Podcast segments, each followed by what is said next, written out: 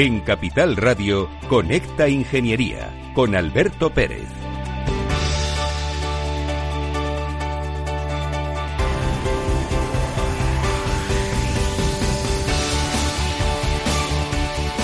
Buenos días, España. Buenos días, ciudadanos. Estamos en Conecta Ingeniería. Seguimos al pie del cañón, luchando contra el COVID-19 y los ingenieros cada vez más se están uniendo a participar en todo lo que es luchar contra este maldito virus que nos tiene paralizados, pero no lo va a conseguir. Confiamos en nuestros ingenieros, en nuestras profesiones, en todos aquellos que están día a día luchando desde su puesto de trabajo, desde su casa, para vencer esta maldita enfermedad. Os voy a contar una cosa. ¿Qué es lo que están haciendo los ingenieros para ayudar en el COVID-19? La colaboración entre la Universidad de Salamanca, el Colegio Oficial de Peritos e Ingenieros Técnicos Industriales de Zamora y empresas locales han permitido la producción de 14.287 pantallas de protección facial. Y además de todo, se prevé que alcancen una cifra de 80.000 unidades, que son muy necesarias para todos nuestros sanitarios, desde los médicos hasta los celadores, pasando por los enfermeros, a los cuales desde aquí les mandamos un fuerte abrazo. Pero no queda aquí la cosa, porque los ingenieros, en este caso de United Kingdom, de Inglaterra, están desarrollando un sistema sin sedación ni UCI para que un respirador pueda ayudar a las personas y salir, puedan salir adelante en esta enfermedad del COVID-19. Pues nada más, señores, vamos a continuar con el programa porque hoy tenemos un invitado espléndido que nos va a explicar en qué consisten las líneas ICO, que ahora mismo están muy de moda entre todo el mundo que tiene una empresa y quiere salir adelante de esta situación. Pero antes de ello tenemos que dar paso a la publicidad. Según sondeos realizados por colegios profesionales, las licencias registran plazos de tramitación superiores a los 18 meses. Los encuestados afirman tener sentimientos de impotencia por los retrasos inaceptables y gravosos. En eCity, las licencias ya no son un problema. Gestionamos con celeridad tu licencia o declaración responsable de modo presencial o telemático. Te garantizamos trato personalizado, seguridad y solvencia. eCity es una entidad colaboradora urbanística del Ayuntamiento de Madrid con más de 10 años de experiencia. Solicita información, tu EQ de confianza, www.ecity.es. También puedes llamar al teléfono 914514499 o visitarnos. Estamos en la calle Jordán número 14 de Madrid. Acceso por el Colegio Oficial de Ingenieros Técnicos Industriales de Madrid. En Grupo Prover llevamos más de 20 años velando por la seguridad y la tranquilidad de nuestros clientes y les dotamos de los más avanzados sistemas para detectar y combatir el fuego, desde los extintores y sistemas de detección básicos a los más complejos de extinción por agua nebulizada y detección analógica. Todo esto respaldado con unos servicios de mantenimiento de calidad asegurando el funcionamiento de los sistemas y el cumplimiento de la normativa vigente. En Grupo Prover aseguramos hoy para proteger el mañana. Más información en www.grupoprover.es o llamando al 91 688 6438.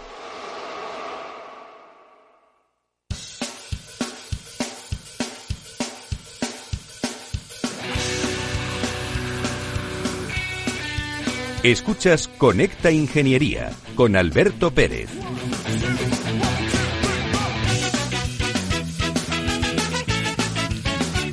Valentín Pitch Rosell. Buenas tardes, Valentín. Muy buenas tardes. ¿Cómo te encuentras? Sé que estás súper atareado, que estás de webinar en webinar, de videoconferencia en videoconferencia, porque últimamente todo el mundo te reclama mucho. Queridos oyentes, les voy a presentar a Valentín Pitch Rosell. Es presidente del Consejo General de Economistas, además presidente de la Comisión Legal de la COE, y es fundador de una red de despachos profesionales que se llama Benefix. Valentín, el tema de los créditos ICO está muy de moda, pero antes de que nos expliques en qué consisten, qué hay que hacer para obtenerlos y cómo generamos todas esas circunstancias que benefician a los profesionales, tanto de la ingeniería, que hay muchos de ellos que tienen pequeñas y medianas empresas o son autónomos y necesitan liquidez, pues también sirve para que los ciudadanos conozcan esta situación.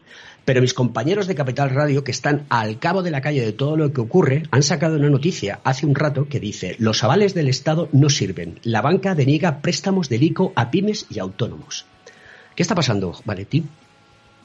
Bueno, la, la, eh, la, realidad nunca no acostumbra a ser blanco y negra, ¿no? La realidad siempre acostumbra a tener grises, ¿no? Es decir, somos una sociedad muy evolucionada, muy sofisticada y por tanto todos hemos aprendido eh, que la, realidad económica social es compleja y hay muchos matices, no hay blancos y negros, ¿no? Es decir, primero, eh, la banca no es una entidad benéfica ¿eh? y, esto de los préstamos avalados por el ICO no es una subvención a fondo perdido a empresas y a profesionales. Sencillamente es una, es una línea eh, que a través de un aval de un banco público como es el ICO, lo que hace es fomentar que las entidades de crédito pues puedan conceder eh, eh, más crédito de una manera mejor, mejor, de mejor calidad el crédito, dado que una parte, una parte de, del crédito que se concede lo avala un banco público. Esta es la idea, ¿no? Eh, esta no es una subvención y ya está. esta es la primera idea y por tanto, como es un crédito, pues la banca, que, tampoco está para tirar cohetes. Pensemos que la banca es un negocio que presta servicios muy sofisticados, ¿no? Y que tiene estructuras muy costosas, pues tiene que analizar eh, cliente por cliente, eh, digamos, qué le pide, qué condiciones crediticias le puede dar este cliente y que hay un plus que facilita las cosas. También es verdad que la banca el conjunto de la banca tiene un, especial interés quedar bien en este proceso porque eh, las empresas eh, también tienen corazón, ¿no? Es decir, hay, yo creo que hay una voluntad de quedar bien, ¿no? Yo la primera cosa que diría es que cualquier empresa, al margen del tamaño, ¿eh? cualquier profesional al margen del tamaño, en función de su realidad, ¿no? De, la dimensión de su, de su empresa, de su despacho profesional, eh, en función del sector que actúa, tiene que prever los próximos meses cómo puede ir eh, las cosas. Y en función de esto, y en función de su línea de que si cobra, que si no cobra, que si factura, que si no factura, de su propia liquidez, pueda ver qué necesidades de liquidez pueda tener. Entonces, el préstamo, este préstamo ICOs, avalados por ICOs, u otros préstamos, forma parte de esta estrategia. También tiene que analizar si puede aplazar impuestos, ¿no? que también es manera de tener liquidez, si puede intentar aplazar o hacer moratoria de la seguridad social, bastante complejo también lo puede hacer, también puede renegociar con sus proveedores, es decir, que tiene que hacer una visión global y dentro de esta visión global están los préstamos ICO. Los préstamos ICO, por definición, hay que, yo creo que lo más práctico es ser rápido, una vez que tú hayas hecho este análisis, si es una empresa pequeña, un despacho profesional pequeño, pues lo puedes hacer solo, pero si es una cosa un poco compleja, es bueno estar pedir asesoramiento, pedir asesoramiento porque habrá que presentar al banco. Tú primero tendrás que analizar qué razonablemente puedes necesitar y después tendrás que, este trabajo ya es un trabajo técnico y después tendrás que, entonces, una vez que esto, lo bueno y lo aconsejaría rápido ir a la entidad que tú trabajas regularmente. ¿Por qué? Porque esta entidad es la que te conoce, es la que una parte de, del papeleo, pues, pues se va a simplificar. También es una entidad que si tú eres un, un empresario, un profesional como hay que ser, que intentas pagar siempre, cumplir, pues va, la relación va a ser mucho más sencilla y mucho más rápida y además la entidad va a tener interés en quedar bien y tratarte porque para algo es cliente, ¿no? Nosotros tenemos que tratamos especialmente bien a nuestros clientes estratégicos y tratamos muy especialmente bien a nuestros proveedores estratégicos y tratamos muy especialmente bien y obsesivamente bien a nuestros equipos humanos. Por tanto, yo creo que hay que interpretar los créditos ICO no como una subvención, sino una, una línea más de financiación que está a nuestra disposición, que además hay la voluntad de los bancos de, de, tirar hacia adelante, y por otro lado hay la ventaja de que como hay una parte que puede llegar hasta el 80%, no en todos los lugares, siempre, de, de aval bancario, daba público, pues puede tener una, unas facilidades, digamos, tanto en el periodo de devolución, el periodo de carencia y hasta el tipo de interés. Y yo no le daría demasiadas vueltas. Si tú has hecho, si tú empresario profesional has hecho una reflexión de cuál puede ser eh, tus necesidades financieras, has visto, has analizado si puedes aplazar las cuotas de la seguridad social o de Hacienda. Esto hay una, cuestión un poco compleja, pero lo puedes hacer, ¿eh? cumpliendo siempre, pero aplazar. Has hablado con tus proveedores y has visto que puedes conseguir cosas, o has hablado con tus colaboradores, haciendo esto, si tú crees, pues ir allí, aparte puedes pedir otros líneas de financiación, pero bueno, y esto hay que hacerlo rápido, rápido, porque esto está muy caliente, si tú lo necesitas, y si tiene una cierta importancia, yo lo aconsejaría hacerlo asesorado, porque vas a facilitar la, la conversación y tus intereses, pero también al banco. Y yo creo que fundamentalmente es esto, ¿no? Muy bien, Valentí. Yo quiero hacerte una pregunta porque, indudablemente, ante esta situación, a todas las personas le entra el miedo. Y al entrarte el miedo, no sabes cómo reaccionar. Ha habido una cosa que has comentado y me parece muy bien, es muy lógica y además de todo se debe tener en cuenta, y es que tienes que parar a pensar. Oye, vamos a ver cómo estoy con mis proveedores, cómo estoy con todos los pagos a la seguridad social, cómo estoy con mi pago de impuestos, si puedo o no puedo retener, etcétera, etcétera. Pero ese miedo es libre y nos lleva a tomar decisiones incorrectas. Indudablemente, como tú muy bien aconsejas, hay que buscar un asesor que te dé puerta y tranquilidad para ejecutarlo. Pero sí que me gustaría que explicases muy cortita y al pie cuáles serían las, los pasos básicos. Es decir, aparte de que ya hemos analizado la situación de nuestra empresa, nos vamos al banco y qué le decimos al banco. Pues eh, al banco lo que le tienes que decir primero, eh, hoy en día con la información telemática, con los registros digitales que hay, eh, la mentira se coge rápida, ¿no? Y el historial, desgraciadamente, o, o, gracias a Dios, en muchos casos, pues, pues explicarle la verdad. Tienes que, explicar exactamente cuáles son tu rollo empresarial, eh, eh, que estás que si estás cumpliendo con las obligaciones legales y tal, es explicarlo. Si ya te conocen, esto ya está hecho, porque esto seguro que muchos de nuestros oyentes han recibido ya llamadas de los bancos, ¿no? Los bancos han sido ya el viernes pasado, el viernes pasado ya estuvieron llamando, eh, perdón, el viernes pasado el otro, porque como pasan los días tan rápido estos días, eh, digamos, ya estuvieron llamando a sus clientes y ofreciéndoles, es decir, hay que ir eh, explicando tu negocio, si lo conocen ya no hace falta, porque ya lo conocen, explicando el por qué tú quieres el préstamo, ¿no? Tú quieres el préstamo, ¿por qué? Porque resulta que estás intranquilo, no sabes cómo... Esto va a arrancar más rápido de lo que parece, ¿eh? de verdad. Yo estoy. El, olfato me dice que ahora. Eso que, eso que comentas es una noticia muy buena. Y si lo que dices es cierto, que va a arrancar muy rápido y que las cosas van a mejorar, damos una primicia en Connecting no, por eso tenemos personas de tu calado.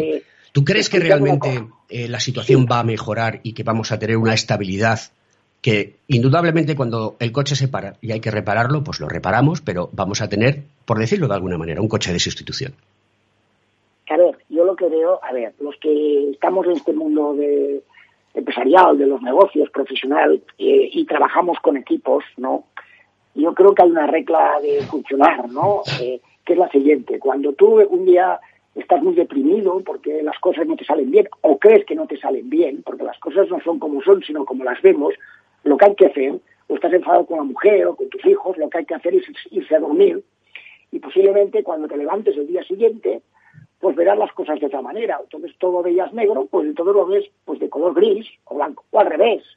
Cuando por alguna razón nos tomamos más cafés de los que corresponde y, o nos dan una serie de noticias y, y nos subimos, hay que calmarse, ¿no? Yo creo que estamos en un momento eh, muy, estamos en el final de, estamos dentro del pozo, lo vemos todo muy negro, pero la vida la vida tiene mucha potencia, ¿no? La, la, vida, la economía, las personas, esto tiene mucha potencia, ¿no? Es ahora el Consejo de Ministros de hoy, ahora mismo acaban de decir que se alarga el periodo, el periodo de alarma hasta el 26, pero a la vez estamos viendo que después de Semana Santa un Consejo de Ministros que teóricamente es el viernes de esta semana, pues nos van a decir, empezarán a decirnos cómo terminan estas, estos 15 días de vacaciones pagadas eh, y, resulta pues que habrá que empezar a mover aquellas como con muchas dificultades, con lo cual yo creo que eh, hombre depende de dónde estés, no es lo mismo que tú estés en una que te dediques a, lugares de muchos de,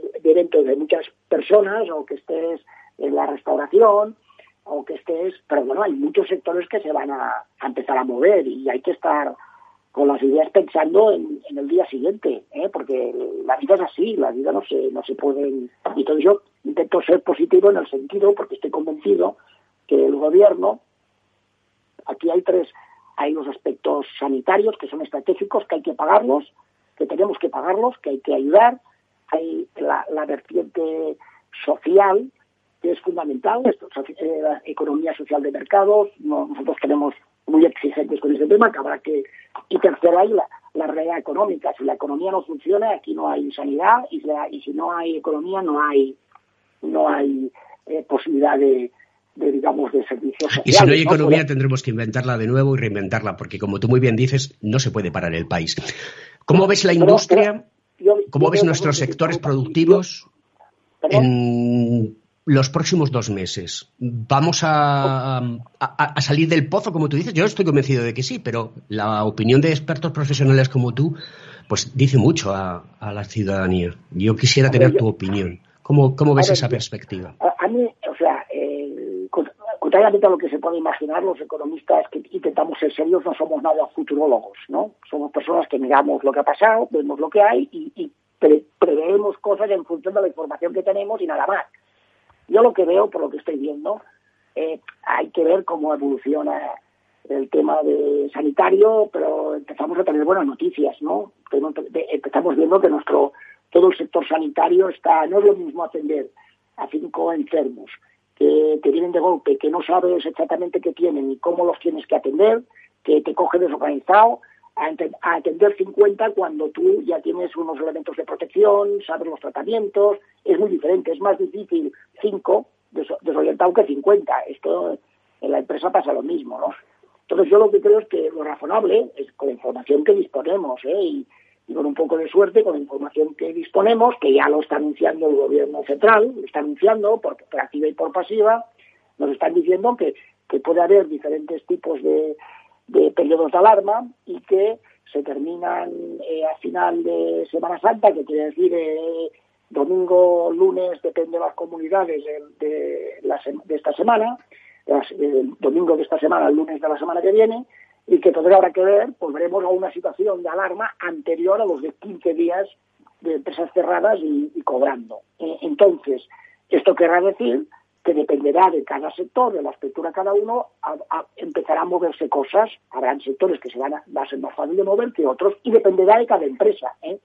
Yo esta mañana estaba en una reunión de, unos empresarios de un determinado sector y tú ves que las empresas serias están dándole vueltas ya, ¿no? La gente está dándole muchas vueltas. Y un empresario sí, está pensando en el día después, ¿no? Porque ya el futuro, el futuro es ahora y entonces tenemos que pensar en el día después a esta situación ha paralizado, tenemos que trabajar. Hay muchas personas teletrabajando, es mi caso eh, personal, teletrabajo todo el día. Afortunadamente, yo tengo la suerte de trabajar en el mundo de la tecnología y eso me permite estar muy encima de la cresta de la ola, que de esta manera y de esta forma pues uno va progresando mucho más rápido, pero también es cierto que el COVID-19 ha, activado el desarrollo de la transformación digital y las industrias van a aprender de lo que está pasando. No sé qué opinas al respecto. No, es que es así, es que es así, es que eh, eh, todos, o sea, hay, hay muchísimas empresas que están, eh, equipos de empresas que se están moviendo. Por ejemplo, estamos redescubriendo programas informáticos que pagábamos que utilizábamos el 5%, ¿no? Por ejemplo. Qué curioso, ¿eh?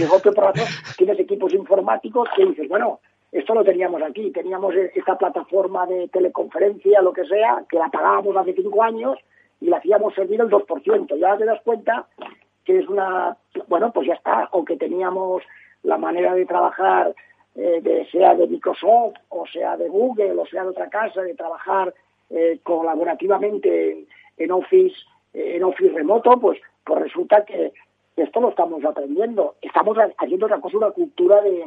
A mí me ha sorprendido muy positivamente, eh, eh, digamos, la reacción de las empresas que los empresarios han tenido la suerte de no poder ser nerviosos y no ir a los ERTES y, o hacerlo los parciales, los que no son... Y la gente está respondiendo de una manera extraordinaria. No sé, a mí me, me, me produce orgullo de este país cuando veo que la luz se enciende sin ningún problema, que el agua funciona sin ningún problema, que el Internet funciona sin ningún problema, que el wifi funciona sin ningún problema, que nuestras calles están limpísimas, que nosotros vamos a comprar los mercados y ha habido pues el tendero, el, transportista, el fabricante, que la seguridad funciona. Eh, entonces, las empresas, aquí hay empresas, aquí hay empresas, eh, eh, por tanto, y de estas empresas hay proveedores de estas empresas y hay muchos equipos humanos que están muy predispuestos, ¿no? Dependerá también del sector que estés, dependerá de que la empresa la haya cogido con directivos y equipos bien formados. Hay, si el directivo está un poco despistado, eh, pero cuando los directivos están donde tienen que estar, los equipos humanos están bien preparados, han cogido a la empresa con una cierta liquidez razonable, pues hay gente que van a aprovecharse, ¿no? Es que se, van a aprovechar en positivo, ¿no? Porque además ha creado una cultura muy de, colaborativa, ¿no? Entonces, yo quiero Sí, es cierto, es cierto que la cultura colaborativa que se daba mucho en el mundo tecnológico, es en la realidad, yo lo veía mucho, todo el mundo quería colaborar para hacer cosas nuevas y proyectos nuevos porque sabían el valor que tiene la tecnología y cómo puede, ayudar al ser humano. Y, bueno, pues eh, todo esto eh, ha demostrado que ahora, cuando tenemos que colaborar, colaboramos. Y la verdad es que la ciudadanía de este país ha dado una lección a todo el mundo. el primer valor que tenemos en nuestro país es la ciudadanía, porque le está dando valor a lo importante. No nos queda mucho ya, nada más que un minuto, eh, porque como siempre digo, en la radio el tiempo se va como el agua entre las manos. Y nuestros queridos ingenieros y ingenieras y todos los eh, ciudadanos que nos escuchan, pues quisieran escuchar una última reflexión tuya en 30 segundos y ya te despedimos, Valentín. Y te agradezco mucho que hayas estado con nosotros en Conecta Ingeniería porque queremos traer a profesionales de recalado y de realidad pragmática en la vida que tenemos ahora mismo y en la economía. Eh, yo, yo que diría ahora que hay que irse a dormir, eh, olvidarse de los malos rollos, eh, hay que intentar prever que esto se va a mover y, y, nos, que nos coja bien situados para mantener nuestras empresas y, y, poder prestar un buen servicio a nuestra sociedad y que la sociedad española es una, una sociedad que puede estar muy orgullosa de la capacidad que tiene de adaptarse a los cambios contrariamente a lo que pensamos. ya está, esto lo veo así. Valentín, muchas gracias. Se nos acaba el tiempo. Espero que puedas venir a nuestro programa y nos podamos conocer en persona. Muchas gracias por estar con nosotros. Un saludo. En estos tiempos difíciles, cientos de voluntarios se han volcado en ayudar a los demás. Miles de médicos y sanitarios cuidan de nosotros noche y día. Y millones de personas cuidan de todos, quedándose en casa. Cada vez estamos más cerca que no nos falte la energía. En Endesa estamos a tu lado y seguimos trabajando para llevarte toda nuestra energía y que todo funcione. Infórmate en endesa.com. Desde Renta 4 Banco queremos hacer un llamamiento a todos los inversores. Independientemente de la entidad en la que tengas tu patrimonio, nos comprometemos sin ningún coste a realizar un diagnóstico experto de tu situación no pretendemos tener ninguna receta mágica, pero como banco especializado en inversión, sabemos muy bien que tener la información correcta ayuda a tomar las mejores decisiones. Llámanos al 902 15 30 20 o a cualquiera de nuestras oficinas y solicita hoy el diagnóstico de tus inversiones. Renta 4 Banco, tu banco especialista en inversión.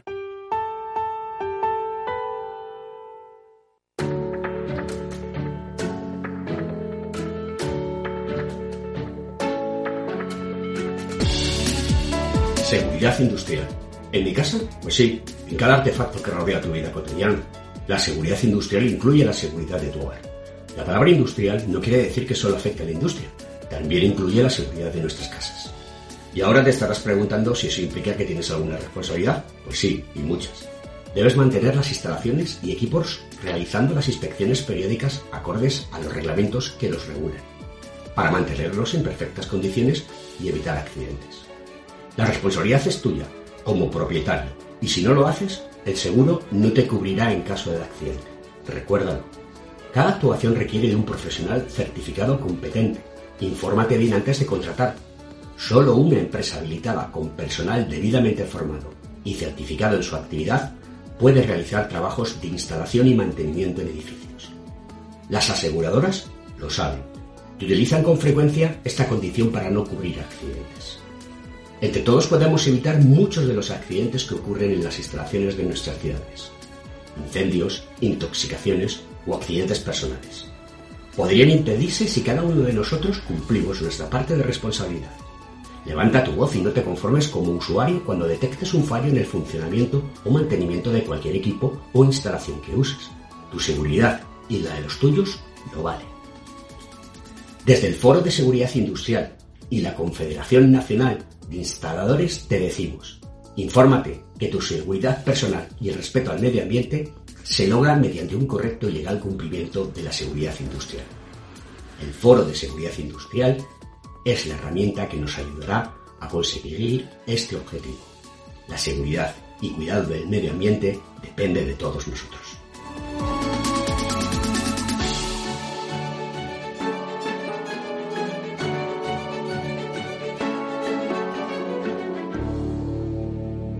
Estás escuchando Conecta Ingeniería ¿Acabas de montar un negocio y te gustaría protegerlo de posibles intrusiones no deseadas? ¿Necesitas asesoramiento respecto a los sistemas de protección contra incendios que la legislación obliga a instalar en tu empresa? ¿Ya tienes sistemas de seguridad o de PCI en tus instalaciones pero buscas un mantenedor para los mismos? No te preocupes, en Grupo Eurofesa damos solución a todas estas cuestiones. Ingeniería, instalación y mantenimiento son los servicios que ofrecemos para proporcionar a nuestros clientes soluciones integrales de cara a proteger bienes y personas en materia de protección contra incendios y seguridad detección de humos y gases, extinción automática y manual, control de accesos, videovigilancia y sistemas antiintrusión. Todo lo que necesitas en una única empresa. Grupo Eurofesa, siempre atendido, siempre protegido.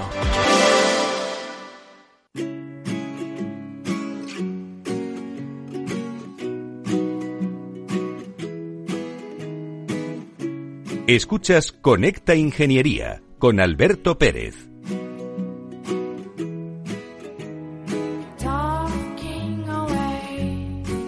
Bueno, pues tenemos a otro invitado de lujo, que es importante que esté en, nuestro programa porque se prevé que van a ocurrir muchas cosas a nivel judicial y vamos a hablar de mediación y cómo evitar esos penosos tránsitos judiciales que pueden perjudicar a todo el mundo, ¿no?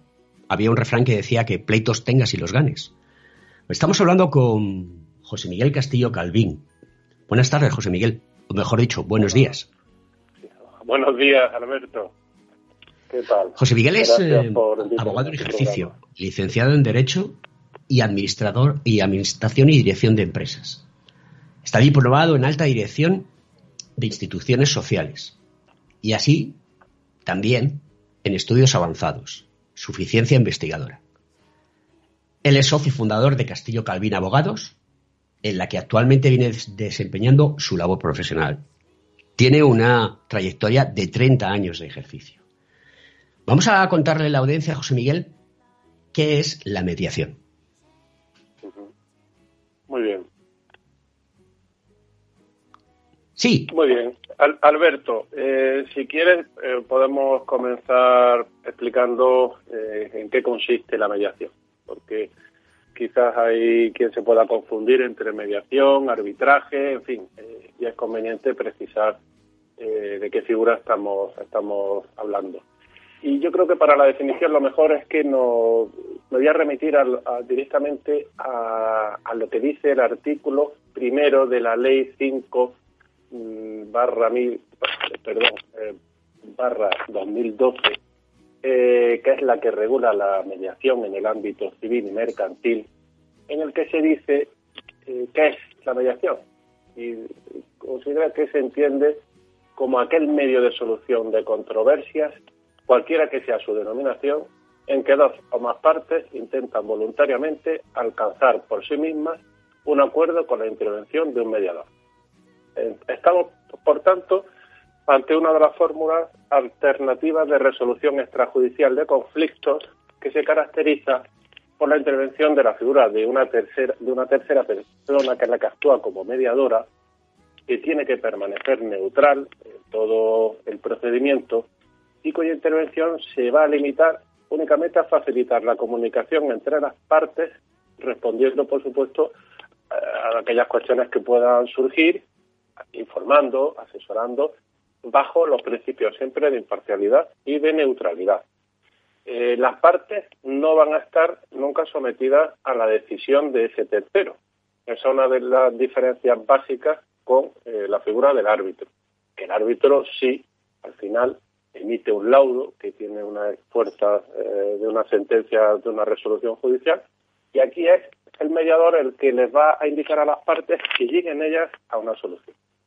Por tanto, la mediación son los propios ciudadanos los que consiguen sus acuerdos y de alguna manera eso también manifiesta el empleo de esta figura, un signo de madurez social eh, propio de sociedades evolucionadas. ¿eh? Espero, Alberto, con esto más o menos haber podido. Pues la verdad es que nos has dado una clase magistral porque no podría ser de otra manera. Porque además es que tú fuiste diputado en la décima legislatura entre los años 2011 y 2015 eh, y fuiste portavoz de justicia del Grupo Parlamentario Popular y, por lo tanto, fuiste ponente de esta ley que has mencionado, que es la Ley 5 del, del 2012 de mediación. Ese es el motivo por el cual nos has definido perfectamente eh, lo que es la mediación. ¿Qué ventajas tiene la mediación frente al procedimiento judicial a la hora de resolver conflictos? Es decir, ¿es mejor tener siempre una mediación o es mejor ir a juicio? Eh, mira, yo hay un dato, eh, primero me vas a permitir que te, que te diga que, efectivamente fue la primera ley que se abordó en aquella legislatura. Eh, yo creo que fue la legislatura en la que más leyes se aprobaron en el ámbito de justicia. No sé si fueron más, pero más de 25. O sea, fue una auténtica barbaridad. Pues la primera ley que se tramitó y la primera ley que, se aprobó en la Comisión de Justicia fue la ley de mediación ya te da idea de la importancia que tiene esta figura. Eh, entonces, ¿por qué? Eh, y ahí aquí se van a desprender muchas de las eh, de las cuestiones que dan respuesta a la pregunta que tú me haces, que son las ventajas. Es decir, ¿por qué se, se le dio tanta importancia? Pues mira, si hay un dato relevante todos los años, eh, que es la, en la memoria judicial que se suele presentar en el mes de septiembre por, el eh, presidente del Consejo General del Poder Judicial, que además es el presidente del Supremo, son las referentes a las estadísticas judiciales. Eh, las estadísticas judiciales abordan o reflejan unos datos que son realmente espectaculares en cuanto al número de asuntos que entran todos los años en nuestros tribunales. Por ejemplo, si no recuerdo mal, en la jurisdicción civil, mm, la última, que fue la del año 2019, reflejaba una estadística de más de 2 millones de asuntos y en el orden penal de más de 3 millones de asuntos. Esto evidentemente es una cantidad que no, una cifra que es difícilmente asumible eh, y que justifica la cantidad de temas, de asuntos judiciales que se quedan pendientes de trámite y no son resueltos a final de año. Entonces, esto también justifica que haya un sentimiento por parte de los ciudadanos, que la mayoría de las protestas en materia de justicia estén motivadas precisamente por la lentitud en la tramitación de los procedimientos y relacionados con esta excesiva litigiosidad y elevadísima carga judicial. Con lo eh, cual es conveniente que la gente apueste por la mediación como una salida a el tiempo que pasa inexorablemente y no tengo respuesta del conflicto que tengo con una tercera parte, ¿no? Sí, sí, efectivamente. Ah, eh, hay ese, exceso de, litigiosidad y esa elevada carga judicial sí se explica como uno de los principales objetivos y beneficios de acudir a la mediación.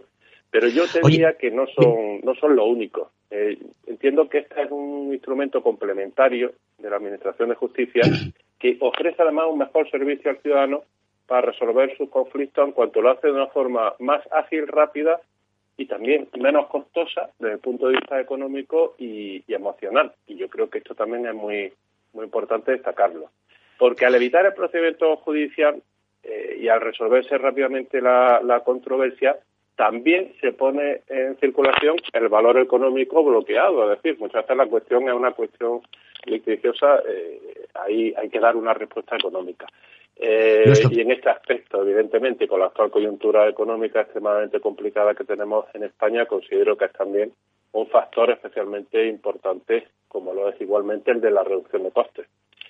Nuestro programa, que es Conecta Ingeniería, que muestra a la sociedad cómo funcionan los ingenieros y también está dirigido, como no, a los ingenieros, pues nos vamos a encontrar que van a, van a, después de que pase esta crisis, van a empezar a aflorar una serie de conflictos.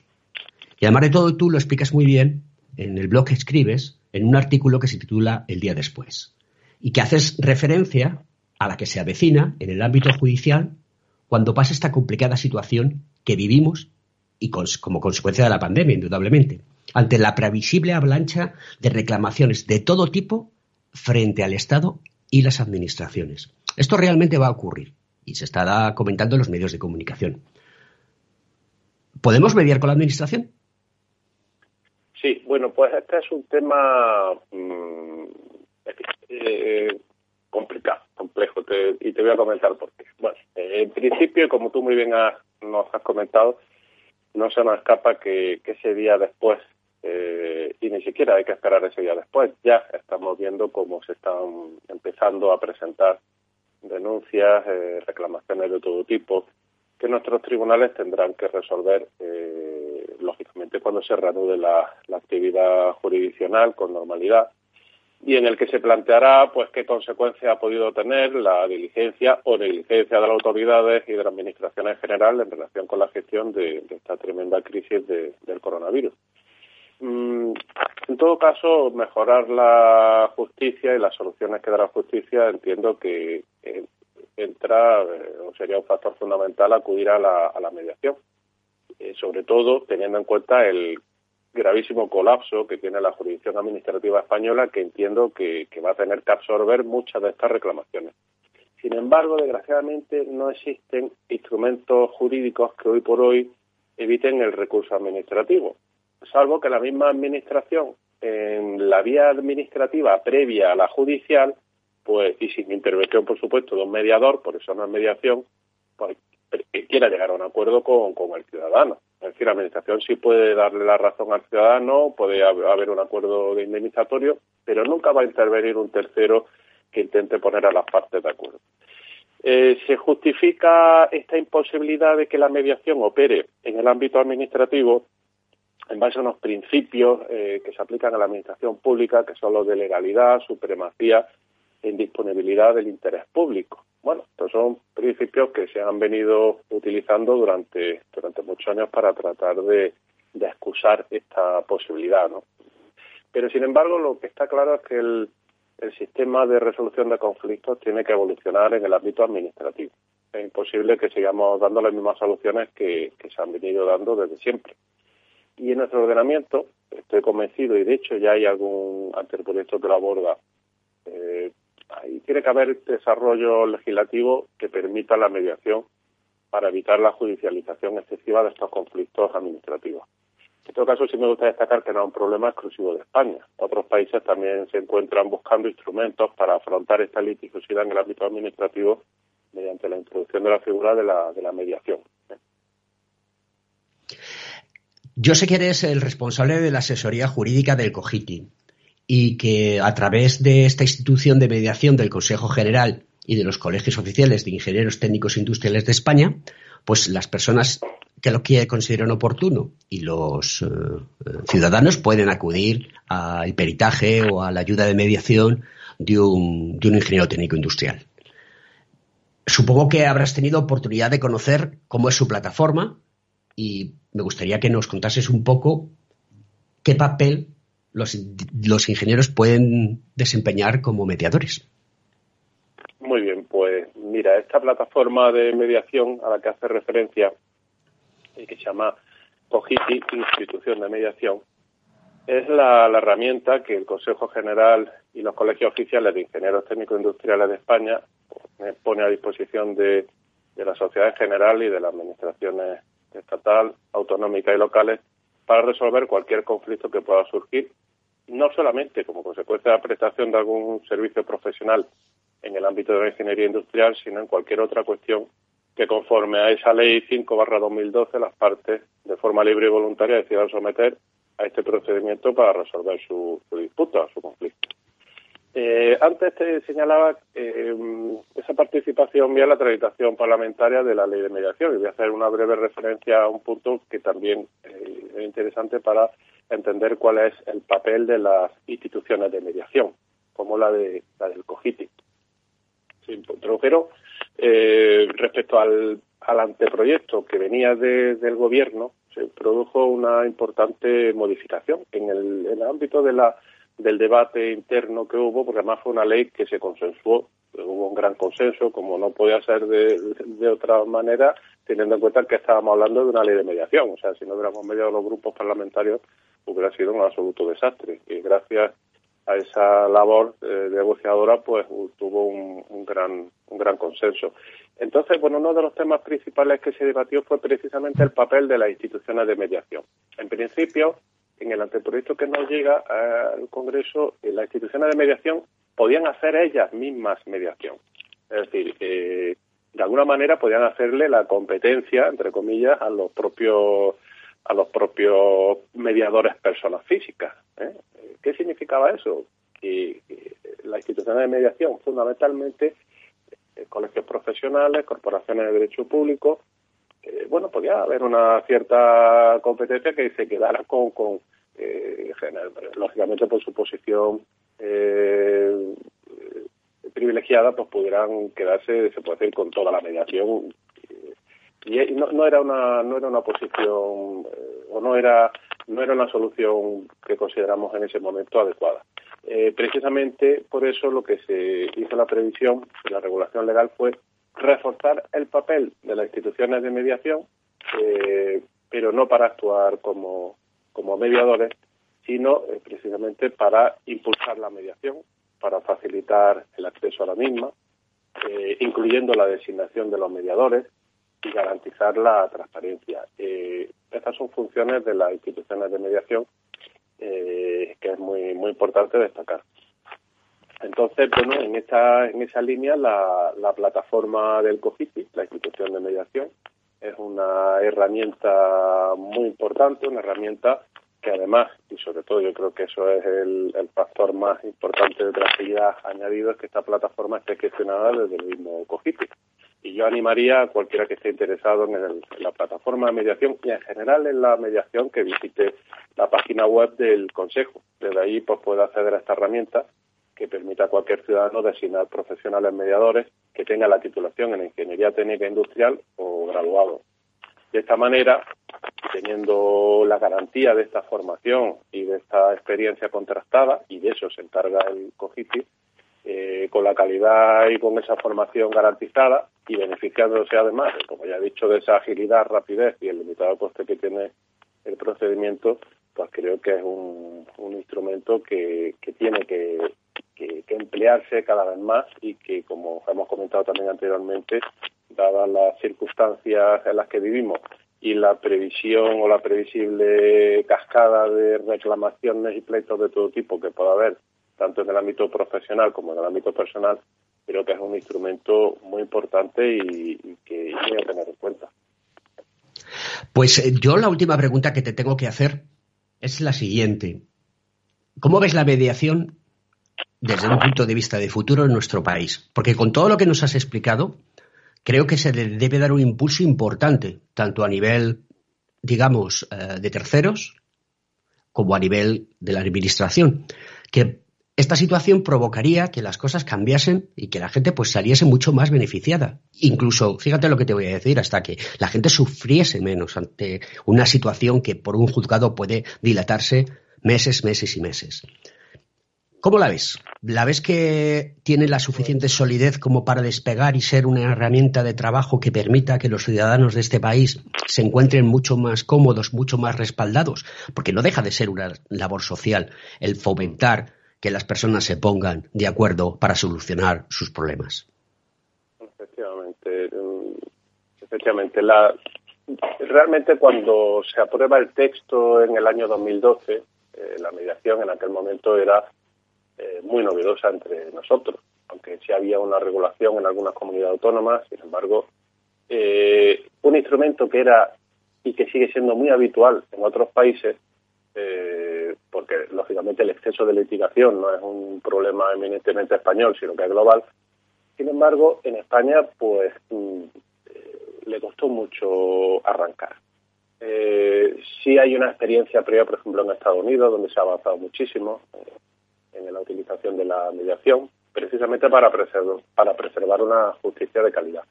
También en el Reino Unido, que aún teniendo un sistema de justicia de gran calidad, viene fomentando desde hace bastantes años sistemas alternativos de resolución de conflictos. Por ejemplo, eh, cuando va a haber una disputa de un tema familiar, antes de admitir un juzgado una demanda, exige que las partes hayan eh, ido a una sesión informativa gratuita sobre mediación. Es decir, se le está, de cierta manera, forzando a que conozcan y que vean que tienen otra vía distinta a la judicial. Ese tipo de actuaciones me parece que son muy importantes y que habría que fomentarlas en, en España. Eh, de todas formas, independientemente, como tú muy bien has dicho, hace falta una labor por parte de la, de la Administración de, de, dar a conocer esta figura, de facilitarla. Sí se están haciendo ya muchos esfuerzos y ya se está fomentando desde el propio ámbito judicial. Es decir, ya los jueces instan a una mediación intrajudicial dentro del procedimiento.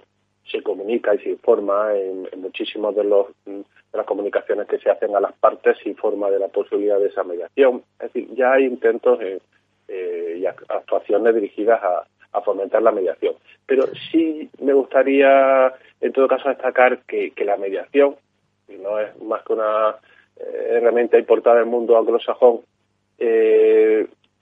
el mundo anglosajón es un mundo muy distante jurídica y temperamentalmente con nosotros, con nuestra cultura. Eh, y por tanto tenemos que adaptar la mediación a, nuestras propias peculiaridades. Tenemos que fomentar una cultura del acuerdo frente a esa cultura de la confrontación.